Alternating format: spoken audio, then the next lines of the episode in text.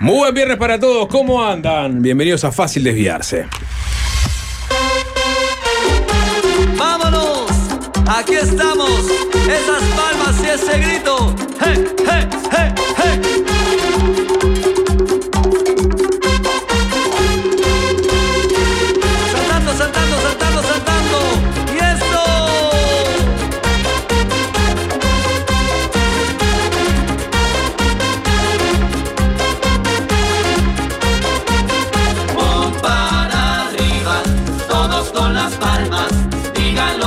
Juan Churi, ¿cómo andamos?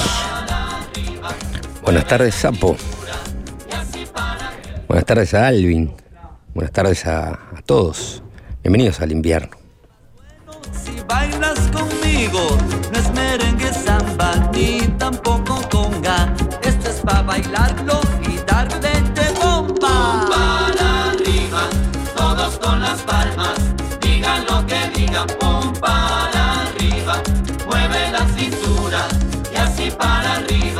Gustavo Leal este, participó de una algún comentario de eso se ve que se corrió la voz de repente y me dijo que quería interesarse por la situación de mi hijo, ¿cómo está? para arriba, todos con las palmas, digan lo que digan, pum para El gobierno se lo tiró a los perros. Para, mí él cumplía órdenes. Y ahora con las manos de un lado Fue chofer de de un año y. Sacuda, sacuda, vaya la cintura. Y el éxito y el whisky lo, lo, lo- lo terminaron de confundir y ya está desconociendo a la gente. Que siga, que siga, la gente para arriba. El presidente debería hacer cargo, hacerse cargo. Ya, ya, lo, ya se hizo cargo.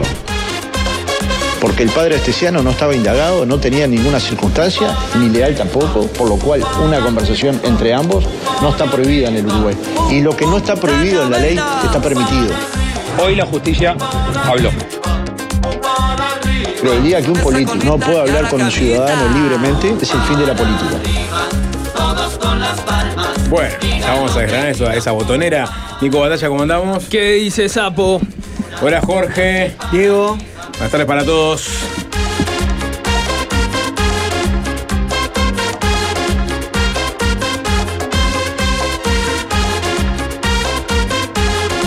El dato, el dato que dejó impactado a Juanchi, ¿no? Este, que está en eso de, de batir récords climáticos en estos tiempos, es que el meteorólogo Serra, Juan Serra. Juan Serra, en declaración a José Serra, José Serra. José Serra, Montevideo Portal, dijo que se superó el récord de temperatura mínima de febrero.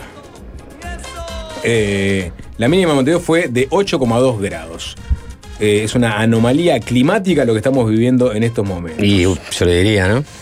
Y sí, eh, el experto, esto es Monteo Portal, ¿no? Eh, el experto consultó con un colega argentino y ambos coincidieron que esto no es nada frecuente, sino que por el contrario, es totalmente una anomalía climática significativa, un hecho que tuvo similares características en febrero de 1961. Mm.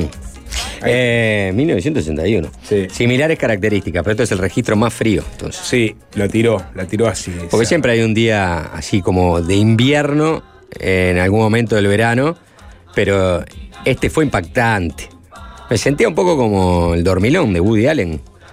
O sea, me, me fui a dormir, ya estaba un poco más fresco, obviamente, pero todavía con los estertores de la ola de calor y me desperté en pleno invierno. Sí, soplaba el viento, Estaba el viento, llo- llovía eh, y hacía mucho frío. sí, había que abrigarse. No, o sea, no, pasé de la bermuda y la remera al pantalón y la campera. es verdad que el frío fue, fue un golpe, pero también no, no, no sienten que como sociedad nos habíamos olvidado de lo que era estar en el clima húmedo y lluvioso. Como que logísticamente ya, ya no estabas preparado para decir, ah, mira, llueve, agarro el paraguas. No, ¿dónde está el paraguas? Hace 14 años que no lo uso. Sí. Estoy muy, muy feliz. De, es como una serena felicidad que volvió a mi cuerpo, a mi mente, a mi espíritu. ver nubes, ver lluvia. Pasó algo también hoy con mi hijo, ¿eh? Ya no, no, no está pusiendo más la canción del gato volador, Ajá. pero pasó otra cosa. Hubo un momento. eh, ¿Eh? Sí, sí, es, es- es Ah, un, es ta, un ta, chiste- Te perdiste, te perdiste un chiste. Está perfecto. ¿Cómo? No, que me, me- se ve que me había perdido un chiste. ¿Cómo te salteaste esa parte si estabas acá ayer? ¿Viste cómo es esto? Uno está y no está. Sí. Hay momentos A veces estamos los está cuatro, a está. veces estamos tres, a veces dos, a veces Sí. uno se encuentra solo, ¿no? Es verdad. Como que está acompañado. Cómo te A distraes, ¿no? Por momentos. No, siempre hay penal, siempre se habla, ¿no? Siempre cuando que hay un silencio, uno se mete. No, no los vamos a dejar solos. No, decís a la exacto, gente. exactamente. A veces Era- quedamos noso- so- nosotros solos acá adentro. Jorge hablaba pero- del pecado capital de la radio. Ya vamos con el, con el- con el cierre del del cuento de Juanchi. Yo creo que uno de los pecados capitales de la radio es dejar ese silencio de radio este, en donde no, no- la gente espera que digas algo. La pelota no puede caer. No, nunca. No, no puede caer. Es como esos que. Hoy, hoy igual está bastante, bastante de moda. Lo- los influencers blanditos. Esos guachos ahí de, de 19 años, 20 años que están arrancando a hacer sus armas en los medios. Vienen muy mal acostumbrados. Como ellos no crecieron con esto, agarran y se ponen a mirar cosas y no sé qué, te dejan unos, unos baches gigantescos. Ah, no, bueno, a ver, ¿y esto? Porque me había encontrado que, a ver, déjenme buscarlo. Sí, sí, mira, acá tengo el mensaje. Te hacen eso. Te hablan así, te dejan unos baches impresionantes. Y si algo pueden confiar en la generación viejo chota, es que nosotros no dejamos baches. Llenamos todos los agujeros. Con cualquier pavada, pero se llena igual. Vemos un agujero y vamos y lo llenamos. Eso es lo que caracteriza a nuestra generación. ¿Quieren hablar de agua? Ibas a hablar de, de una anécdota que pasó con tu hijo, Juanchi. ¿Con mi hijo? Sí. Sí. eh, No está pusiendo más el gato volador, me imagino. No. ¿No? Por suerte, ¿eh? Pasó por abajo del radar el gato volador. Se escuchó en un momento, hoy, de vuelta en el almuerzo. A solas. Y dijo. ¿Flato? No, no. No, flato sería. ps, O. O. O. Ya quedó graficado. Gracias. O. Eso era más que un flato, ¿no? Sí, por eso ese es el peor de los flatos. Es el plato, con- el plato con sorpresa. Hay que ir a revisar. Ese es el plato volador. Ese es el plato que tenés que ir al bar, ¿no? Al, Sí, sí. al- al bar en el baño. ¿eh? Humor escatológico ahora ya al arranque. No, no, no se ¡Qué agota. bien! No se agota. O sea, no, nunca, nunca pasa de moda. Eh, Nunca. Siempre hace gracia. Es inmortal. Y dijo, Sí. ¿qué es eso? Ya te olvidaste, le digo. Hemos hablado muchas veces. El trueno. El trueno, el relámpago, el rayo. Se había, se había olvidado el trueno. Claro, una persona eh, que con cortos cuatro años de vida, eh, hace cuatro meses que no hay un trueno, se olvidó del trueno. Se olvidó del trueno. Impresionante. Sí. Eh, la- realmente, ¿no? Volvimos a recuperar al trueno para. para un niño, hoy. Quizás por primera vez fue consciente de lo que es un trueno. No, no, no. Siempre pregunta si le dan miedo los truenos. Está, pero este que los ¿Y, niños. y aparte- ahora no le asustó? No, le despertó eh, Curiosidad. curiosidad, no sabía qué era. Bueno, yo lo que digo, a partir de los 4 o 5 años los niños empiezan a tener memoria permanente, digamos, ¿no? Ver Este, las van a- van- se empiezan a acordar, o sea, se van, hoy yo me puedo acordar de cosas que me pasaron a los 5 años, no antes, ¿no? Mm. Porque hay, hay otras que de pronto te acordás de antes, pero que son mentalmente construidas por vos. Exactamente, te las contaron y después Claro. vos las reconstruís. La final del mundialito del 80. Yo tengo la imagen de estar frente a un televisor, blanco y negro, obviamente. Eh, esos Philips con forma de huevito. Mirando la final de Uruguay-Brasil. Con gran buena parte de mi familia que había ido al estadio. Y no, difícil. Ah, deje- Posible. Pero vos tenía- experimentaste hoy, o sea, eh, eh, no, no, te- empíricamente no, no demostraste te- que no- el- no tenía tres años cuando sucedió eso. No. 1981. los niños ya, ya se olvidan a los 4 años lo que hicieron los dos. ¿No? O a los 3. Sí. O, o lo- hace 4 meses. Sí, ¿No sí, claro. que era un trueno? No, no recuerdan, si te mudaste no recuerdan su casa Con lo cual, cualquier cosa buena que hagas con un hijo hasta los 5 años es al pedo. ¿no? Es un consejo de padre. ¿no? Sí, no eh, lo van a no, reconocer no, nunca.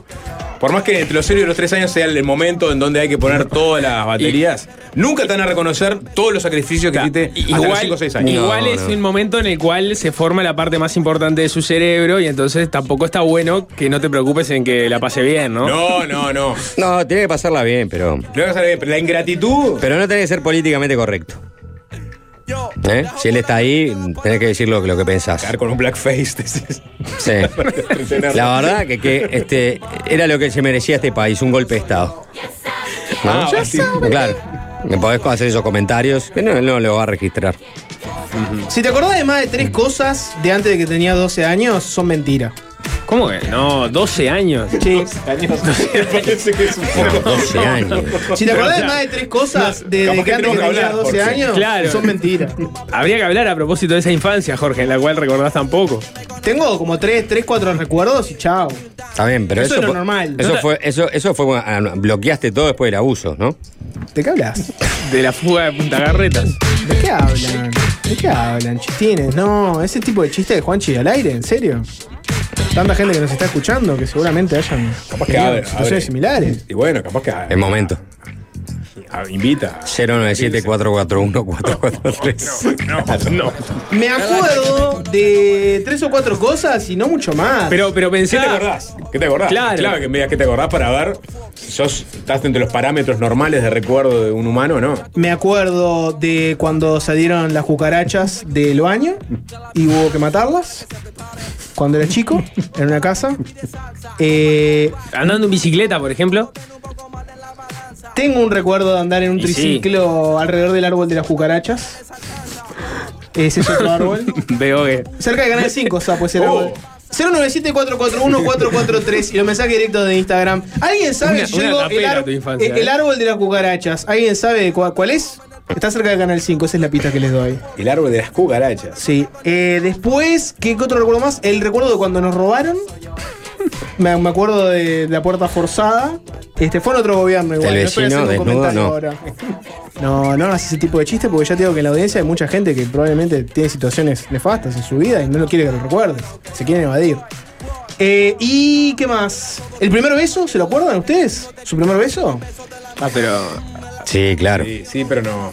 No, no, no, no, no es nada de- del cual. Pero, pará, porque que- fue- El primero Definime- consentido, de- no, de- no el que. Porque se le diste De- un animal. definime, definime primer, primer beso. Primer un beso. gallo. Puede ser más grande Un también. ¿no? besito, un besito en la mejilla de una nenita que te gusta. No, no, un, Ah, no, eso un- está- un- eso sí, un imagino. beso, Chupón. un pico. No te digo- no, no, no ni siquiera te digo eso. chupón. Te digo el primer beso que diste en tu Un vida con una persona que no fuera familiar tuya.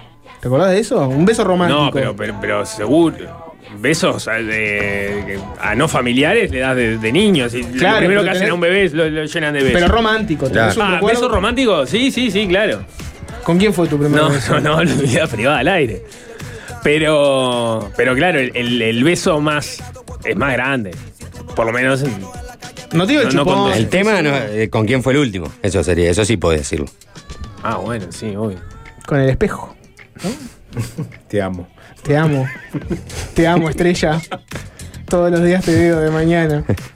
Cada día, está, cada día estás esa más lindo, ¿eh? Esa, esa es la imagen que tenés de mí, Jorge. Cada día estás más, cada día estás más lindo. Vamos, vamos. Son esos tres recuerdos, Jorge. Eh, No me es- llegan a los pies. ese- Pero para, entonces recordás tu No me llegan beso. ni a los pies ninguno de mis compañeros. O sea que es, pero ese es un, un- un recuerdo más luminoso que el de las cucarachas, me imagino, o que el del robo. O no, o está dentro de la misma categoría de recuerdo lúgubre. El de las cucarachas, viste que siempre el estereotipo es que cuando los, los niños viven la pobreza, no la viven Cucaracha. Es el traumáticamente. apelativo del- que ¿No? le cae a tu vecino. Cucaracha. ¿Cómo estás, estás hablando de abuso de infantil? No, no te escuché bien. No. ¿Es eso lo que estás, estás hablando? Estaba. 09744. ¿No? No, Ojo, ojo, de nada. Eh, no, te iba a decir. eh, lo recuerdo hoy si fuera un baño y eh, se abriera la, de la- de- y de abajo del, del desagüe salieran miles de cucarachas. ¿Fue lo que pasó eso? Sería traumático. Pero en el momento cuando era chico no lo vi tan Era traumáticamente. como mascotas. No, empecé a saltarles arriba. Tenía puesta, fui a buscar las chancletas, me puse las chancletas. ¿Cuál tipo de cucaracha? arriba. Las orugas ar- arrayadas. Esa. Esa. Esa, la oruga rayada. No, no era Sí. chiquita voladora. ¿no? Después no, hay otra grande, pero que también es con alas. Pero, No, esa pero no. es grande también. No, si era voladora ahí me cagaba todo. Ah. Eh, pero lo viví como con una aventura. Era Jorgito contra las cucarachas. Claro, sí, Jorgito y familia en realidad.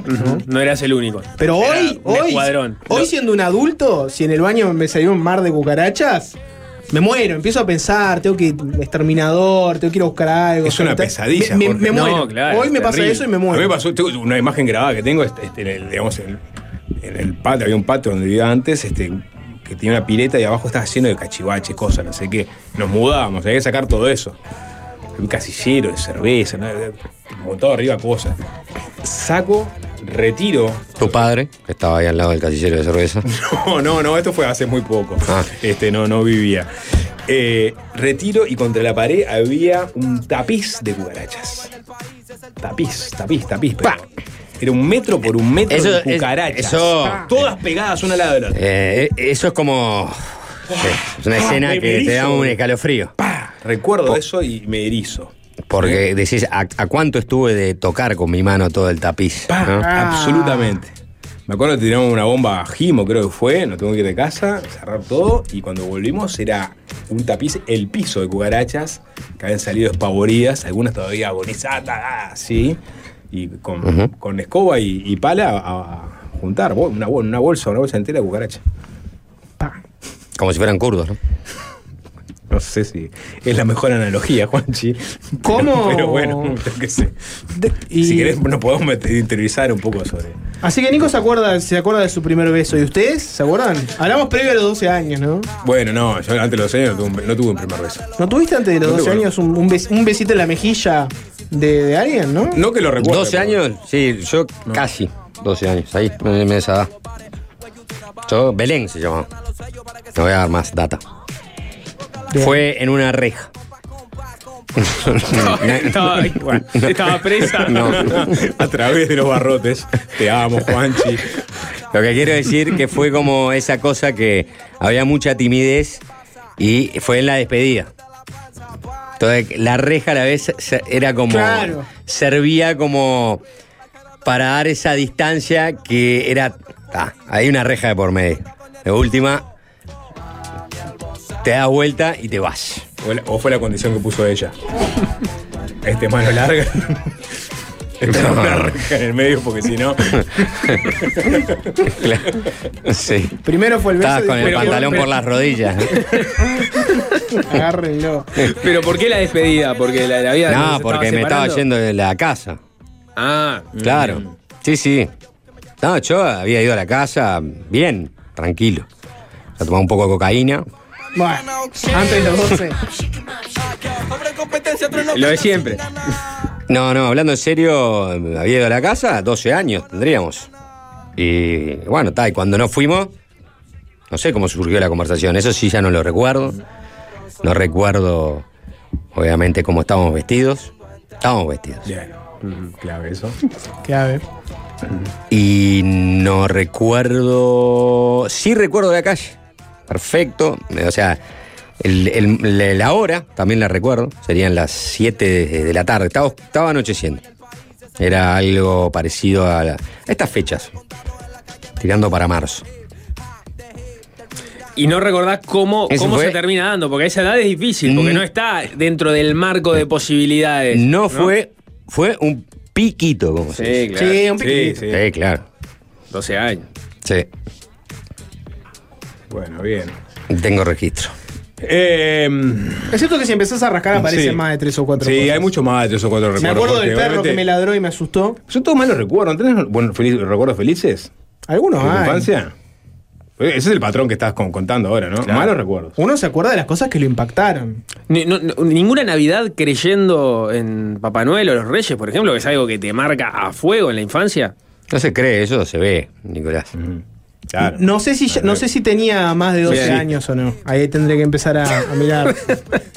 Las navidades Sí. pasadas estaba esperando a Papá Noel y. No, tengo un recuerdo sí de, ese- Vamos, de esos. Jorge, vamos. Eh, en el apartamento de mi abuela, que te hacían la del 30, que te decían, mirá que ya viene, ya está viniendo. Uh, no, mirá, eh, se escuchó un ruido ahí, ah, te lo perdiste, justo cuando, cuando te fuiste a tal lado, te lo perdiste. Es como dice Juanchi, uno está conven- tan convencido que es como si lo vieras. Yo lo vi. Lo vi, de verdad. Porque alguien se disfrazó de Papá No, no, no, no, no. Lo vi surcar el cielo. Tocar el cielo. Sí, sí, o sea, lo, lo- lo vi. Y, y- y tengo testigos, estaban mis primos, lo, lo vimos todos surcar el cielo. Y casualmente, después aparecieron los regalos. Listo. O sea, Ahí posta posta. Posta a posta. Mira, para todos los, los niños que estén escuchando, ¿no? Hubo un avistamiento. Hubo un avistamiento. Eh, les propongo lo siguiente. Eh, escuchamos un tema y nos metemos porque ayer pasaron cosas. Ayer habló Fernando Pereira, el presidente del Frente Amplio, sobre eh, la visita de Gustavo Leal, el padre de Alejandro Esteciano, en la barra del Chuy. Conocemos algún detalle de lo que dijo Gustavo Leal en fiscalía, ¿no? ¿Qué fue lo que llevó a, a la fiscal a detener, digamos, la, la declaración? Y decimos, veámonos dentro de tres días con abogado, en calidad de indagado. Acá hay, acá hay alguna cosa que quizás este, tengamos que Ah, ya lo dijiste todo. repensar. Ese tema ya, ya está, ya lo cerramos. Bueno, pero qui- quizás podemos este, Estirar, sacar un poco más de sacar un poquito más de jugo. ¿Qué, qué, qué, ¿Con qué? Eh, bueno, por, por ejemplo, lo que dijo Leal en la fiscalía. Este, en realidad no dijo, mostró un audio. Bueno, habló y mostró un audio. Mm. Las dos cosas, ¿no? Bueno, como quieras. Si no, si, si- si- Un audio donde se habla de coimas o irregularidades, eh, porque grabó la conversación con, con el padre Astesiano. Al parecer, según Montevideo Portal, lo que pudo reconstruir de ese encuentro de 7-8 minutos que tuvo Leal con, con- en la fiscalía, eh, habría grabado a, este, al padre Astesiano. ¿no? Y ahí habría salido algún- alguna información que él entendía relevante. No tengo claro si estamos en, el- en tema o es el adelanto. No, yo creo que Juan ya tiró, Lo- como está- tiró lo- el- Ya está, lo vamos a liquidarlo acá, ya está, otra, otra, otro día más. Perdón, entonces puedo decir, porque escuchamos ¿Eh? a Fernando Pereira en el arranque, en la botonera.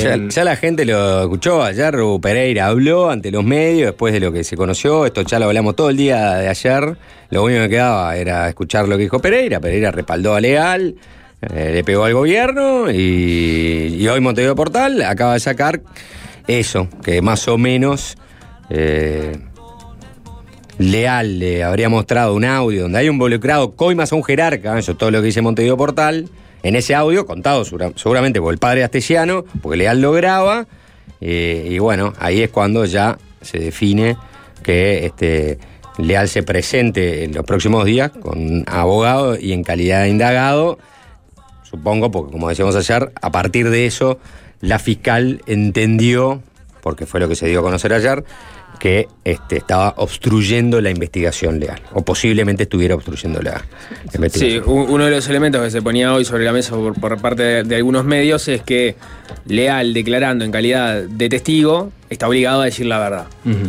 En cambio, si lo hace como indagado, por el hecho de, digamos, de alguna forma este, defender su inocencia, está posibilitado de, eh, de mentir para salvarse. Para que fuera más garantista las explicaciones que estaba dando, uno entiende en la medida que aparecían versiones distintas, es que se da este, este paso, Claro. como darle como una... El este, testigo puede incurrir en falso testimonio, el, el indagado, este, no. El indagado tiene derecho a mentir para protegerse. Y perdón, un tatito más de, de- de lo que surge de la nota de Monteo Portal es que eh, Leal, al parecer, comenzó su declaración aclarando que la familia Astesiano quería comunicarse con alguien del Frente Amplio y que a él le llegó ese pedido por lo que decidió trasladarse hasta el Chuy. Eso fue también lo que había dicho Pereira ayer en la conferencia de prensa, ¿no? Ahí está. Y que fue una reunión política y que él no había ofrecido dinero ni ningún tipo de ayuda. ¿No? Todo eso parece muy razonable. El tema es que si hay una mega investigación de Astesiano, puedes, puedes ponerle igual un signo de pregunta a mega investigación, porque Leal fue el que habló con el padre de Astesiano, no, no es que fue alguien ahí a. nadie- no, no hubo mucha, mucho interés en escuchar padre de Astesiano. Pero fue Leal hablar con Astesiano. Sí, tampoco ¿Sabés sé que qué, está- qué- qué le podías pedir. O sea, ¿Sabés que está como- recontra como investigado ibas todo a pedir al padre Astesiano, No, ¿no? está bien. ¿Sabés que está recontra El investigado? padre el Astesiano no está involucrado en nada, es su No, hijo el no. que está indagado y ya condenado y preso. Por, por eso también surgía la, la pregunta de qué manera podía estar obstruyendo a la justicia al hablar con el padre Astesiano, ¿no? Bueno, eso, El eso tema- era parte de lo que ayer se preguntaban varios dirigentes del Frente Amplio. A lo que iba a redondear es, es eso, ¿no? Hay una, me- hay una investigación fuerte sobre el caso Astesiano. Vos vas a hablar con el padre y el padre te. grabando la conversación, ¿no? Y el padre te, te habla de un, de un posible. Este, una posible coima un jerarca.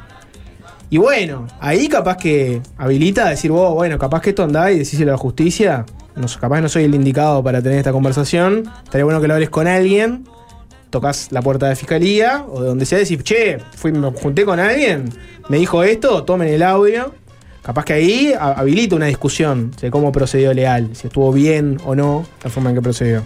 Yo, hasta que no es que son- se sepa más información, Es no- difícil. Es difícil. Lo que sí- con el que- especulómetro, Sí, ¿no? Parece, ya estoy harto del Sí, especulómetro. lo que pasa es que sí son, lo que sí es es verdad son dos discusiones distintas. Uno es la pertinencia o no, el tema ético eh, y, y la visión política que se pueda tener de la situación leal visitando al padre astesiano. Lo otro es el andarivel penal que eventualmente pueda, pueda tener, ¿no?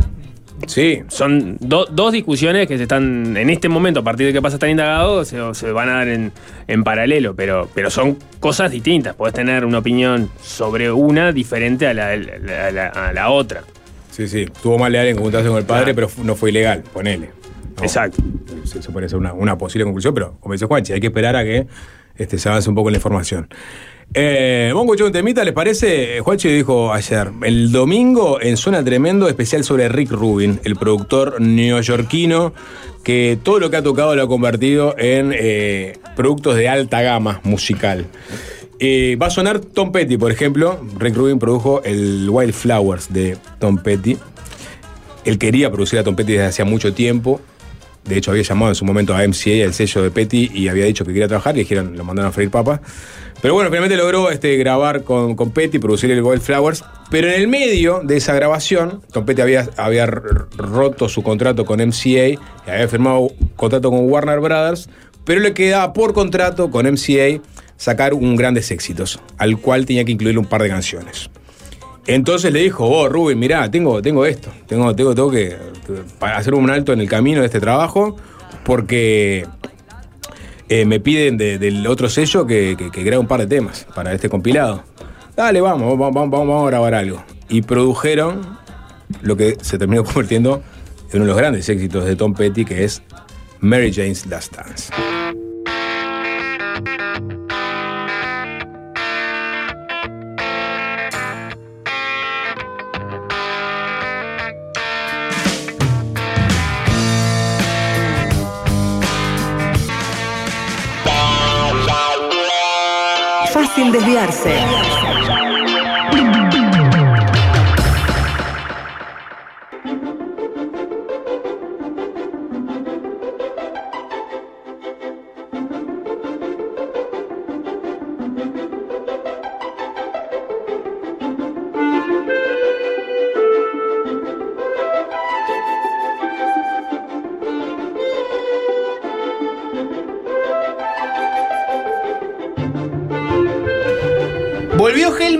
Receta casera, que juega en toda la cancha y un verdadero hincha del sabor lo sabe.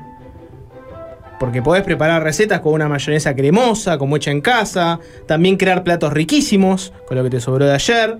Entrá a las redes sociales de Hellmans y vas a enterarte cómo evitar el desperdicio de alimentos.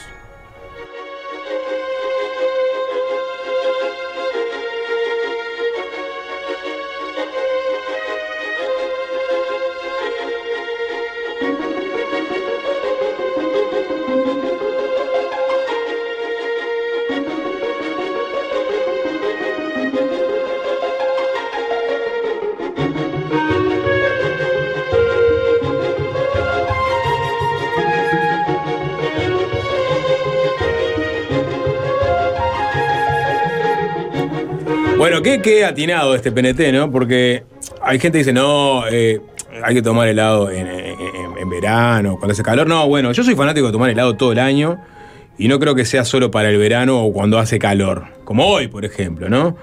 Y aparte estoy fanático de los gustos artesanales de quién? De la heladería Grot, La mejor. que vas y están recién hechos, son artesanales posta. El que pido siempre o muchas veces el, el de pistacho, que está hecho de pistachos tostados. Y en el caso de mi hija, este, pidieron eh, guianduya, que es de chocolate con avellana. Son- buena- Ah. qué buena combinación, Qué chocolate delicia, con avellana. Una bomba. Una bomba. Son realmente una delicia. ¿Dónde encuentran los locales de Grot? En el centro, en Convención y Colonia, en el World Trade Center y en Arocena y Saez en Carrasco. La próxima, creo que me voy a pedir el de Roger.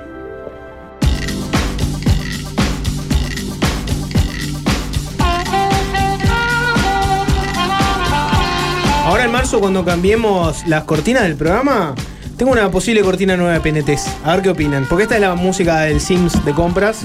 Esta es otra opción. A ver qué opinan.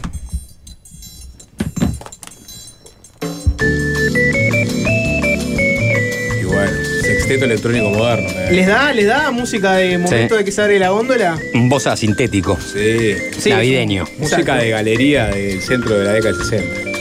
Me- a mí me- esta música me transmite una paz, unas ganas de comprar productos. Pa, Es increíble. podría vivir entre esta música. Ahí.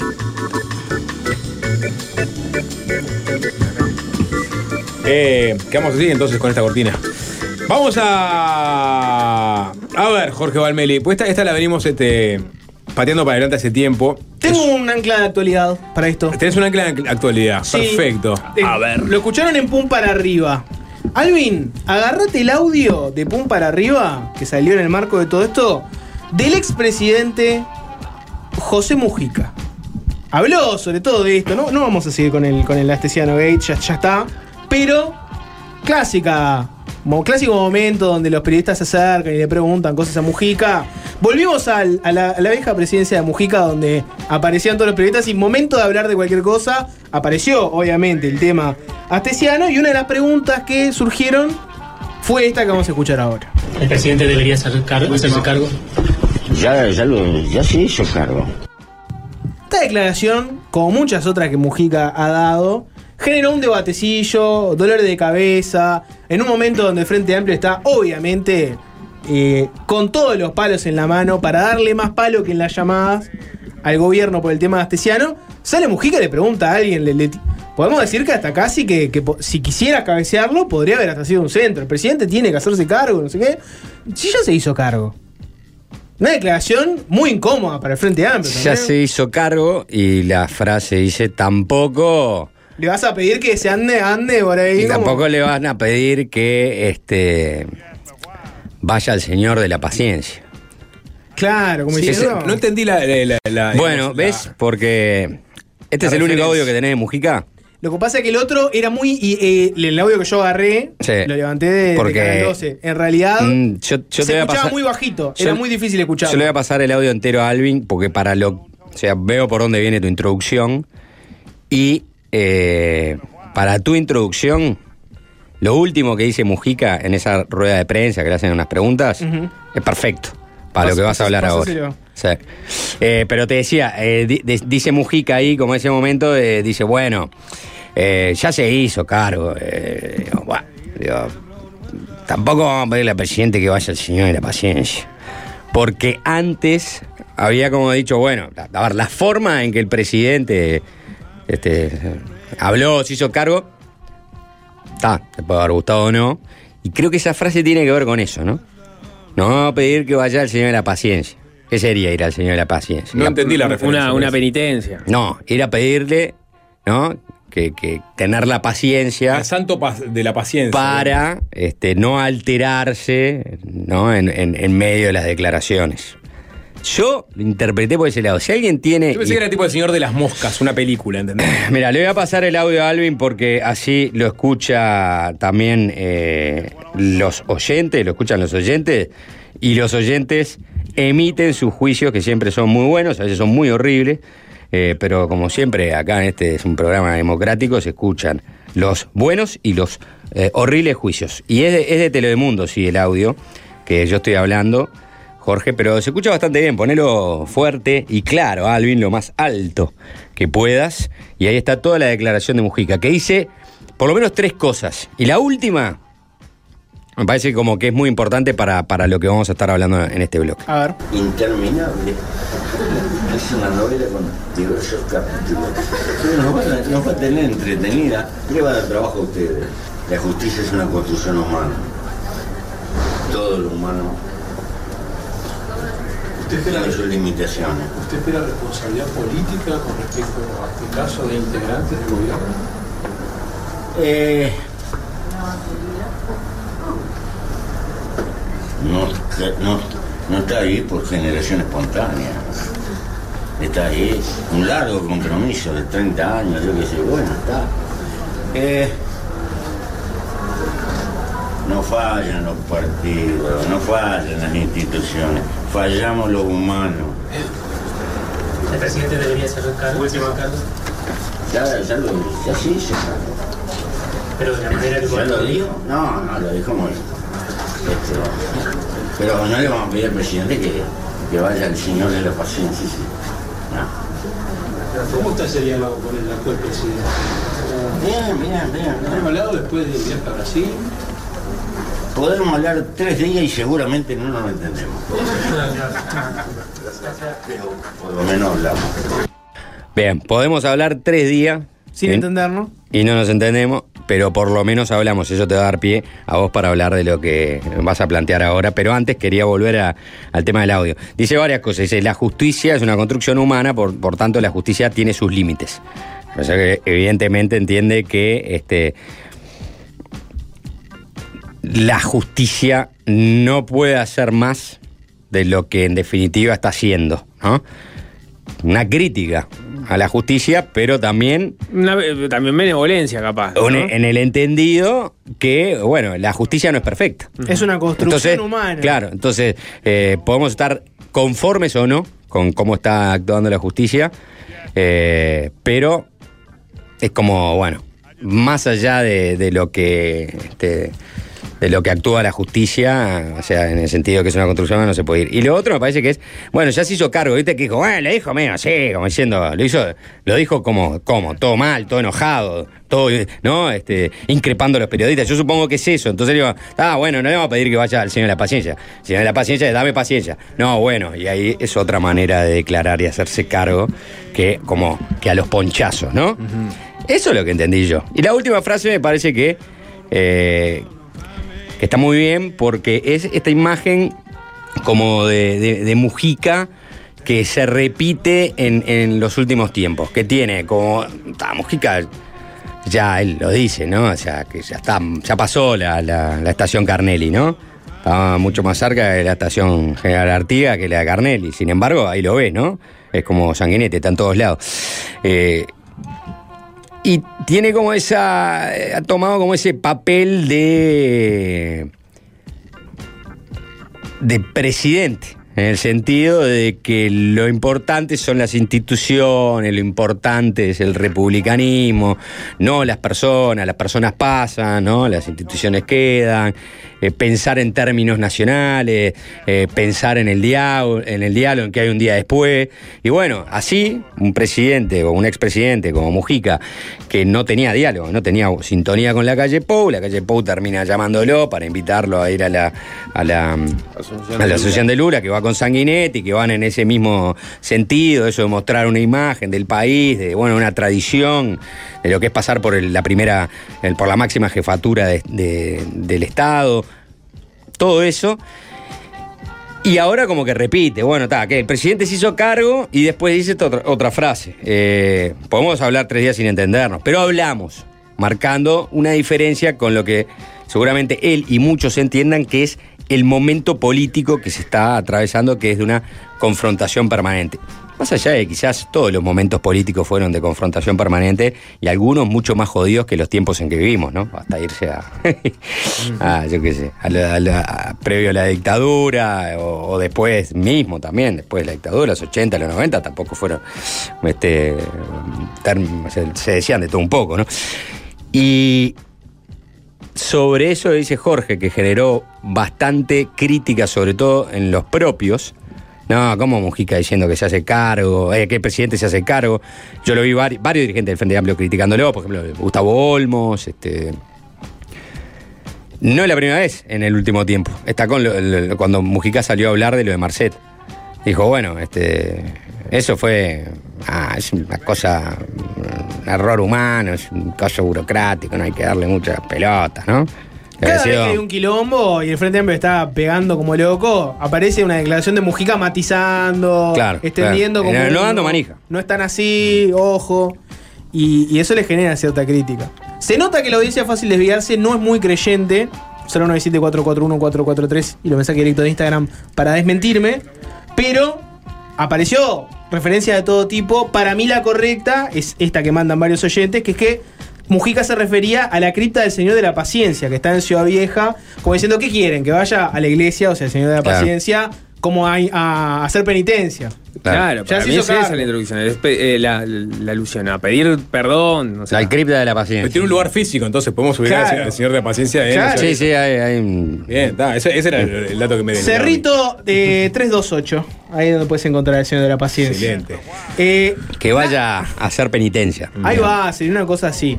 Para, para algunos, Mujica está como de alguna forma queriendo evitar la polarización.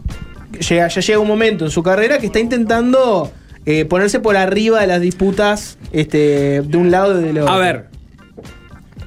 Mm, No, no, no, no descarto eso que, los dos hicieron ese, ese análisis, ¿no? Jorge y Juanche. Que como está más allá, lo mira desde otro lugar. También está la posibilidad, porque es un bicho político, de que sea un tema de estrategia electoral, porque Mujica nunca deja de, de hacer política. Si vos mirás el, quién es el delfín de Mujica, es Orsi. Orsi no está en la misma, misma línea que, que Mujica y ha salido con críticas en- un, poco, un poco más duras en, en este, en este último tiempo, pero también ha mostrado ese talante dialoguista. Me parece que también podemos pensar que hay una visión de parte, por lo menos de ellos dos, como, como actores relevantes, también de pensar que capaz que la polarización no paga para el lugar donde se puede jugar la elección. Qué, O sea, qué- lo pongo qué- como hipótesis. qué cínico que sos, ¿eh? No, bueno, lo, lo sumo como hipótesis. No me tiro por ninguna de las dos. Simplemente digo, no, de- no descartaría eso tampoco. Bien, es un Digo, eh, ¿cómo el, el cínico ve cínicos en todos lados? probablemente. ¿Eh? Eh, El sea, ladrón cree que todos son de su eh, claro. sí. Vos lo único que pensás es que todas esas actitudes, que en el fondo lo que uno este, eh, debería celebrar, ¿no? O apoyar de, la política, es decir, tener discursos más atemperados, eh, no dar manija por dar manija, juzgar lo que haya que juzgar severamente, pero no eh, estar en la permanente exageración de cada uno de los asuntos que, que pasan, ¿no? Y, y buscar eso de cortar los puentes, en la descalificación, todo eso.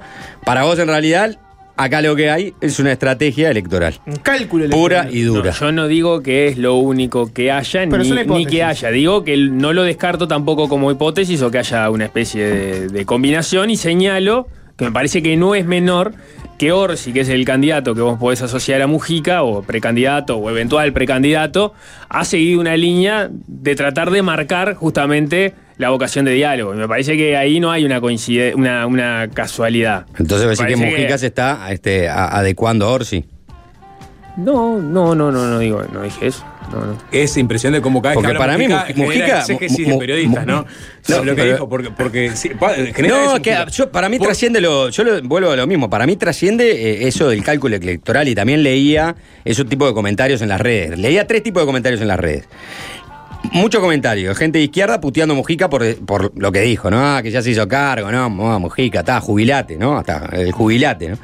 Otros que es más gente de derecha diciendo, estoy viendo la mejor versión de Mujica últimamente, porque. ¿no? Justo, qué coincidencia. Claro. Y, y gente de centro diciendo, dame una urna, una urna que lo voto ya. No, y, la- y la- y la- y la- y la- y la- el tercer tipo de comentario era, era el comentario de un poco lo que dice Nico. No, yo a Mujica, mirá, Mujica es un bicho político, Mujica no da puntada sin hilo, toda esta forma de aparecer últimamente tiene que ver con, con, con una estrategia política, y bueno, está, están este, esas tres reacciones que genera Yo que creo está que si generando Mujica. entero que puso Juanchi, por un lado, es, es, es duro Mujica con el caso astesiano, muy duro, pero, pero se pone en lugar de los que, que- que han asumido los expresidentes, Claro, ¿no? un estadista, ya el pasó club por de los expresidentes porque genera ese tipo de declaraciones, ¿no? De declaraciones más atemperadas, que no evitan el, digamos, el palo o la crítica, pero que tratan de no ser severos, sobre todo con el presidente, ¿no? Porque es de su mismo grupo. Porque saben que te puede pasar. Exactamente. Me parece que.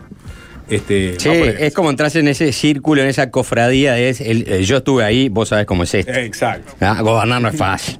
Eh, Ah, me vas a decir a mí.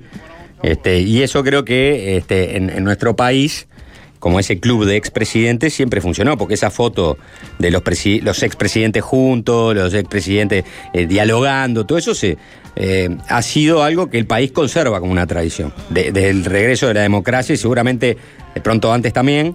Eh, pero no hay esa situación de eh, de presidentes pegándose muy duramente entre sí, ¿no? Sí. Más que un colega, un hermano, Sebastián me apunta en, lo- en los mensajes. En el discurso que viene para Ninfo dijo: De jóvenes nos dedicamos a armar entuertos, de viejos a deshacerlos. Eso también puede ser otra. Siempre está la, la teoría también personal, Sí, ¿no? también está como te digo una cosa, te digo la otra. Por eso, tenés de todo. Pero que Pero Mujica es el momento. Vos tenés que analizar el Mujica del Exacto, momento. sí, y el exacto. Mujica de este momento es el que va con Sanguinetti a Lula, el que, eh, no sé, ta, vu- vu- vuelve a, a pararse este, como un lugar de, de- de líder regional que está tratando de buscar, ¿no? Este, a- allanar, los, los- los- facilitar los caminos de la, de la unidad, de, de la convivencia pacífica, democrática. Yo qué sé, ese es el lugar que, que ha encontrado últimamente y es en el que está. Absolutamente. ¿A dónde Bueno, quería llegar vamos, con todo esto? vamos, quería Jorge, llegar vamos. al lado de que, para, para muchos, se habla de la polarización. Miren lo que está haciendo Mujica. ¿Quién tiene la receta para evitar la polarización en política? Todo el mundo, incluyendo los que más polarizan, te dicen públicamente que está mal eh, la polarización política, que nos lleva a un lugar que no está bueno, que va a tener consecuencias negativas a largo plazo. No lo dijo mucho Sebastián da Silva en este programa el lunes, ¿no? Al revés. Fue bastante auténtico en decir que a él este, no le interesa, o mejor dicho, ve a veces como ese diálogo, ese puente, como algo medio falso. Un careteo. Claro, un Eh, Habló de careteo, status quo de la El, política. el el status quo. El status quo, Sí. es verdad, el status quo. Y apareció una nota en el semanario Búsqueda, una entrevista al sociólogo Ignacio Suaznávar, director de la consultora Equipos, hablando un poco sobre este tema y con una propuesta concreta. O sea, hay una propuesta concreta para evitar la polarización. Quiero que al 097-441-443 ustedes voten por esa propuesta, porque me interesa saber si están a, bordo de este barco o si les parece demasiado. Le voy a leer la nota. Pues la nota es un análisis de cómo se paran los partidos políticos de cara a 2024. Y Suanávar va llegando a este razonamiento. Le, le- le leo textual. Dice: En el fondo, Uruguay termina teniendo la misma foto. Dos bloques de tamaño similar que están constituidos a partir de identidades ideológicas y convicciones ideológicas muy profundas, de esas que no cambian por la coyuntura y las identidades partidarias. Y hay una parte del electorado que está en el medio, independiente, que es la que al final del día termina inclinando la balanza para un lado o para el otro. Al final del día, los dos bloques para ganar necesitan llegar al mismo segmento. Cuando estemos en la recta final de las elecciones de 2024, esa va a ser probablemente la atención principal del debate electoral. O sea, arranca el análisis por ahí de Sosnavar y lo que dice es, tenés dos bloques muy definidos cada uno, no tienden a cambiar por la coyuntura, saben cuáles son sus convicciones, tienen claras las cosas que les gustan, las cosas que no les gustan, pero hay un segmento en el medio que va y viene y es capaz de sí de moverse mucho más. Cuando llegue 2024, el, el debate va a estar ahí. ¿Quién se va a quedar con ese medio que se va y se mueve? No va a estar entre los, los extremos, porque los extremos ya están definidos. Y ahí Suanavar llega al tema que le quería proponer y que quiero que presten atención. Dice lo siguiente, leo textual. En la previa tenemos las internas. En las internas de los partidos, que tienen la característica de que al no ser de voto obligatorio, terminan votando seguramente los sectores más radicalizados o buena parte de los sectores más radicalizados. Y votan menos los del medio, que al final del día son los que van a decidir la elección nacional. Entonces, lo que se nos viene durante 2023 y 2024 va a combinar dos agendas. Dentro de los dos bloques, los actores van a tener que atender el juego de las internas y eso a veces va a implicar lógicas distintas a lo que implica la elección general, que es atender a ese 20 o 25% que no vota en la interna. Creo que esta característica del sistema electoral uruguayo, que las internas no sean obligatorias, provoca estas alteraciones a la dinámica política que serían corregibles si el voto en la interna fuera obligatorio. Y ahí llegamos al punto importante. Dice, creo que al final del día, la única forma en que el elenco político se preocupe de larga data por el elector del centro, si no los actores políticos tienen más tentaciones de ocuparse de los sectores más radicalizados de la mayor parte del tiempo, y eso lleva a una dinámica política de exceso de confrontación que termina siendo nociva para el conjunto. Buena parte de la sociedad ve con desagrado esa dinámica polarizada. Es el problema que estamos empezando a tener en el sistema, pero los actores no tienen mucho incentivo para ocuparse de ellos. En todo caso, hasta que pase la interna, es un incentivo negativo que estimula uno de los principales características cánceres que tiene hoy la democracia, el exceso polarizador. O sea, en resumen, la teoría de Sosnavar cuál es? Es como en la interna, el voto no es obligatorio, va a votar el que realmente quiere ir a votar y el que va muy convencido a votar y no va el de centro que está obligado a votar y que va a definir las elecciones nacionales. Entonces vos tenés que los políticos tienen un gran incentivo al arranque a polarizar fuerte, a movilizar a ese electorado que ya está convencido que lo va a votar, que lo va a ir a votar a la interna, para ser él el candidato que va a ir a las elecciones nacionales. Entonces Suanado lo que dice es, tenemos una paradoja, que como tenemos unas internas que no son obligatorias, el juego es muy distinto cuando después eventualmente terminamos yendo a las nacionales que sí lo son. Por eso tenés, por ejemplo, esto que siempre lo discutimos, ¿no? El, cambio abrupto que a veces pasa a los políticos, que arrancan pegando fuerte, arrancan con toda y cuando pasan las internas, de pronto empiezan a moderar el discurso, le empiezan a hablar mucho más al otro, bajan un poco la pelota al piso. Lo que dice Suanávar es, hagamos las elecciones internas obligatorias. Así los políticos desde el día uno tienen que buscar a todo el electorado, especialmente a ese electorado de centro, y no van a estar siempre polarizando y confrontando para movilizar a su propia base. Me falta igual este, que profundice más en eso. Eh, estaba, estaba pensando en eso, en que eh, es injusto hablar del, del razonamiento sin que te- tener la posibilidad de que él lo, lo- lo- lo explique más. Porque a, a priori yo me surge la duda. es tener, digamos, los datos duros de quiénes son los votantes No, porque, internas. porque, por ejemplo, no, eh, la pregunta me surge es, ¿el ¿Cuál es el centro, el centro y los apolíticos son lo mismo? No, no necesariamente. Hay, hay, hay votantes de centro muy, este, muy de centro, pero muy involucrados en la política que seguramente van a votar. Entonces no quedan, eh, por de algo decir, bueno, está, proporcionalmente no son tantos, está bien, pero una elección no obligatoria es un componente capaz que, que considerable. Segundo, si vos mirás las las elecciones, yo por lo menos a priori, jugando de memoria, no saco la conclusión de que hayan ganado siempre los más polarizantes. Eh, claro, no vas a, a comparar a Tabaré Vázquez con Constanza Moreira, donde Constanza Moreira era más, era más polarizante y Tabaré Vázquez más de centro porque Tabaré Vázquez era Pero anda la última pero- elección. Y Mujica, tratá de hacer, Talvi- y- Talvi y tratá hacer ese ejercicio. Talvi Sanguinetti. Sí. Yo no encuentro que uno sea nada, el discurso de, de confrontacional, ¿no? Claro, pero en todo caso, si, si Talvi estaba más al, más cerca de- Del- de- de- del bloque frente amplista que Sí. Sanguinetti. ¿no? Más, más cerca de representar, ¿no? Este, o captar de pronto eh, lo- los votos este, de los no colorados. Exacto. En o de los que no tradicionalmente votan a los colorados. en la- en las elecciones eh, del Partido Nacional, del Frente Amplio, cuando se enfrentaron Mujica y, y Astori, sí, está bien. Ahí, ten- ahí si querés, ganó la más polarizante y perdió, el, perdió el centro. Pero en los blancos se han dado disti- distintas instancias, porque en un momento la ganó la Rañaga, en otro momento la ganó la calle Herrera. Cuando la gana la calle Pou, la calle Pou estaba con un discurso es el más, discurso eh, de, la, positiva. Y la calle y la rañaga era el de no planten nada Eh, y el que hacía todo el tiempo hincapié en el tema de seguridad.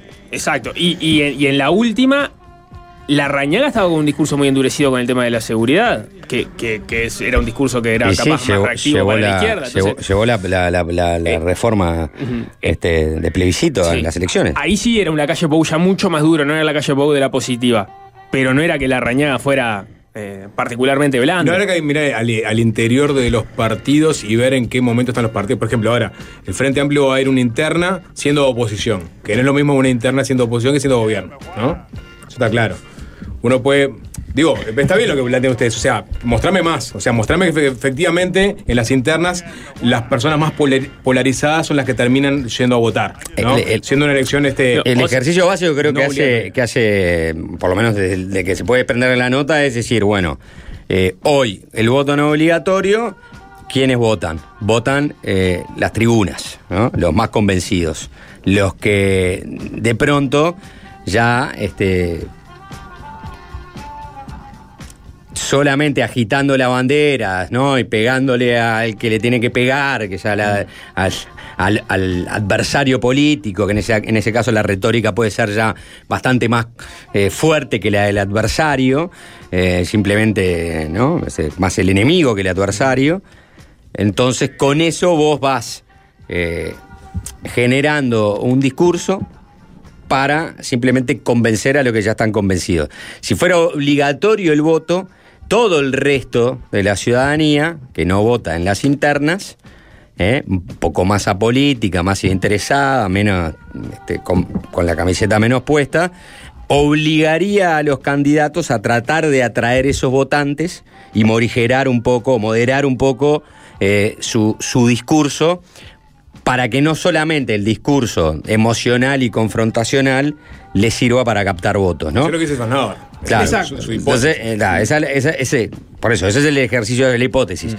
Eh, el asunto es si, si, si, si eso, y por eso tarea, tarea bueno escucharlo más en, en profundidad. Tiene los datos, seguro. Eh, claro, exacto. Te lo Sí, responden eh, rápidamente. Exacto. Si, si, eh, si, si eso lo- lograría atemperar esos discursos o, moderar ¿no? Las, las retóricas políticas porque ya estás jugando en la cancha grande, ¿no? Entonces no tenés que concentrarte y focalizarte en una cancha chica y después ves, vas adecuando el discurso cuando te toque jugar en la grande.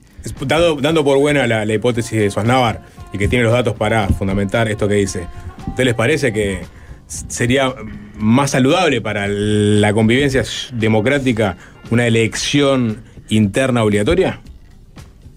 Bueno, lo que pone mucha gente en los mensajes es la otra posibilidad es hacer no obligatorias las elecciones nacionales. No, Suanaba lo que te diría es justamente lo que, Mm. lo que te evita la polarización es que en las elecciones nacionales sea justamente obligatorio, porque ahí tiene que votar todo el mundo, entonces vos le tenés que hablar a todos los uruguayos, no, no solamente a tu tribuna, que sabés que es la que está movilizada y la que te pide además que vos te acerques más hacia su extremo. Está claro lo de Bueno, lo que, lo que pasa, a, a mí la duda que, que me surge es si la polarización es producto de, eso o en realidad del esquema que te termina planteando el balotaje. Donde en definitiva vas a cerrar el ciclo electoral con una polarización y eligiendo entre A o B. El otro día conversaba con, con- en, en Desayunos Informales, entrevistamos al, al escritor Carlos Pareja, referencia para muchos eh, politólogos, y publicó un libro justamente preocupado por el, por, por el tema de la polarización que se llama Jugando con Fuego, si, si no me equivoco. Y, y él tenía una visión donde él entendía que el, fenómeno de la polarización de alguna manera se venía dando también por, una serie de arreglos institucionales que se vienen dando en el país. Los primeros, la instrumentación de, la ley de las leyes de urgente consideración y, y los mecanismos de democracia directa, caso de los referéndums, y sobre todo la reforma del 96 que genera el, el balotaje. Lo, lo voy a resumir muchísimo la conversación, no el libro, porque el libro tiene muchas cosas y tampoco lo terminé de leer, así que no, estaría mal que hable. Pero lo que él decía en la entrevista es, en definitiva, esa lógica es la que te lleva a la polarización porque ya te va preseteando para lógicas de sí o no, o lógicas de este, estoy a favor o estoy en contra, y como que te termina uniendo el espanto. No, no necesariamente por la lógica de, de- de- las elecciones internas, por la lógica que después recorre el ciclo electoral. Él dice, si, si a mí me preguntaran, yo creo que deberíamos seguir a unas democracias eh, parlamentarias tipo corte de, las europeas, donde... Algunas de las europeas. Algunas de las europeas, está bien, la precisión, donde en definitiva la negociación viene después de las elecciones. Él, incluso era crítico de la idea de que venga un candidato a la presidencia con un programa y que eso después se convierta en la Biblia del gobierno. Porque eso, en definitiva, implica que una mayoría le pasa por arriba a, a una minoría o a una mayoría menor y se pierde el ejercicio de diálogo permanente que implican estos otros sistemas más complejos que incluso terminan teniendo mu- muchas veces más partidos y donde para de, de- de repente llegás a determinadas mayorías y de repente se determinan en la mitad de- del gobierno y las tenés que reconfigurar distinto y entonces implica que permanentemente el sistema político tiene que estar ejercitando el diálogo porque si no no se gobierna, ¿no? Entonces vos a priori decís, pa, qué quilombo gobernar sin mayorías parlamentarias y es parte de los discursos que vemos, solemos ver en, las- en- en los balotajes cuando o de cara a las campañas de balotaje hacia noviembre, cuando, bueno, no sé, la, la última, ganó el, el Frente Amplio, pasó al balotaje, pero no tenía mayorías parlamentarias. ¿Cómo iba a ser Martínez para gobernar? Bueno, él dice, eso no necesariamente es un. podría debería ser un problema en una democracia parlamentaria de, de- de- de muchos partidos. Lo que tiene que hacer es que tenés que tener un sistema político acostumbrado a eh, negociar permanentemente y a construir mayorías permanentemente. Otra, otra visión como antídoto contra la polar- polarización. Bueno, eso, es- eso es me cuesta como. mucho, eh, me costaría mucho incorporar. eh, Eh, eh, y sobre es muy todo ajeno a nuestra lógica política. En nuestra lógica política, incluso tercermundista. ¿no? Sí, el tema es eh, en los sistemas parlamentaristas, porque siempre está eso, ¿no? Bueno, el, el problema de los sistemas presidencialistas es que terminan en dos bloques. Entonces cuando hay dos bloques, bueno, terminan de alguna manera polarizando y confrontando entre esos dos bloques, no surgen eh, instancias de tener que, eh, primero, no surgen propuestas políticas diferentes, sino que todas quedan, en definitiva, mm, de manera vertical en los bloques, ¿no? Aquello de tener la representación progresista, más conservadora, dentro de los propios bloques, y no hay partidos relevantes por fuera. Entonces, es una confrontación entre dos bloques. Los sistemas parlamentaristas, por lo general, tienden a tener un abanico de oferta más grande. Hay seis, siete, ocho partidos, todos terminan siendo, ten- teniendo re- representación parlamentaria y todos son fundamentales, o sea, eh, o todos terminan pesando. O pueden llegar a pesar. O pueden llegar a pesar, por lo general terminan pesando eh, para construir gobierno. Entonces vos necesitas inevitablemente generar cercanía, alianzas, diálogos, intercambios. Hay una competencia electoral fuerte por el otro. ¿No? Si con, yo- con- con otro tipo de problemas, ¿no? Porque de repente son partidos con mucho menor tradición que, que las que tienen partidos longevos, como vos pensás los Sí, pero partidos no necesariamente, ¿no? A veces no necesariamente. Si vos vas a, a- a- yo qué sé, hay, la verdad que surgen muchas veces partidos nuevos, pero vos vas España a, tuviste una, una irrupción de partidos nuevos que, que obligaron a los partidos tradicionales a. Pero por eso te pero, pero iba a ir a eso, iba a llegar a España, sobre todo, eh, porque bien, no es como, no es necesariamente como un sistema parlamentario tal cual, como el, el- el- el- jefe de Estado es un primer ministro. ¿no? O sea que surge en realidad de las negociaciones parlamentarias y de allí este.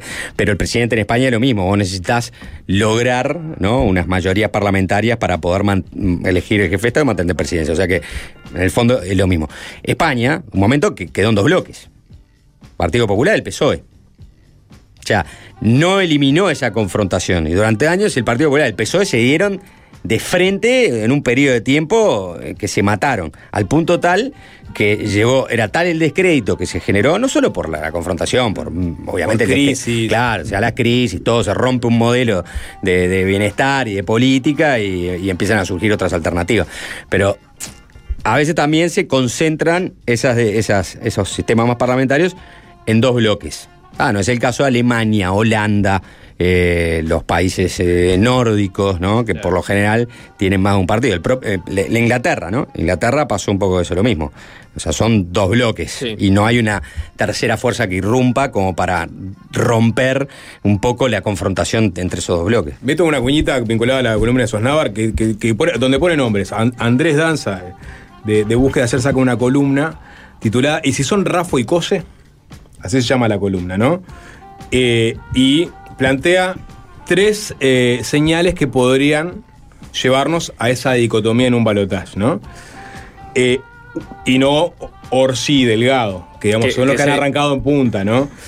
Y, y, uno- y La las la mujeres y de atrás. Exacto. Y, y dice, la, la segunda señal, no voy a leer todo, pero voy a, voy a, lo, que- a lo que compete a, a la columna de Suaznavar, es que tanto Cose como Rafa son representativas de los votantes más pasionales, esos a los que les gusta que sus líderes o postulantes presidenciales vayan al choque, que asuman una actitud confrontativa. Ninguna de ellas dos son asociadas con el camino dialoguista, ese que también le queda Delgado y a Orsi. Nadie pensaría en ellas como de extremo centro, más bien son vistas como guerreras, una en representación del oficialismo y otra de la oposición.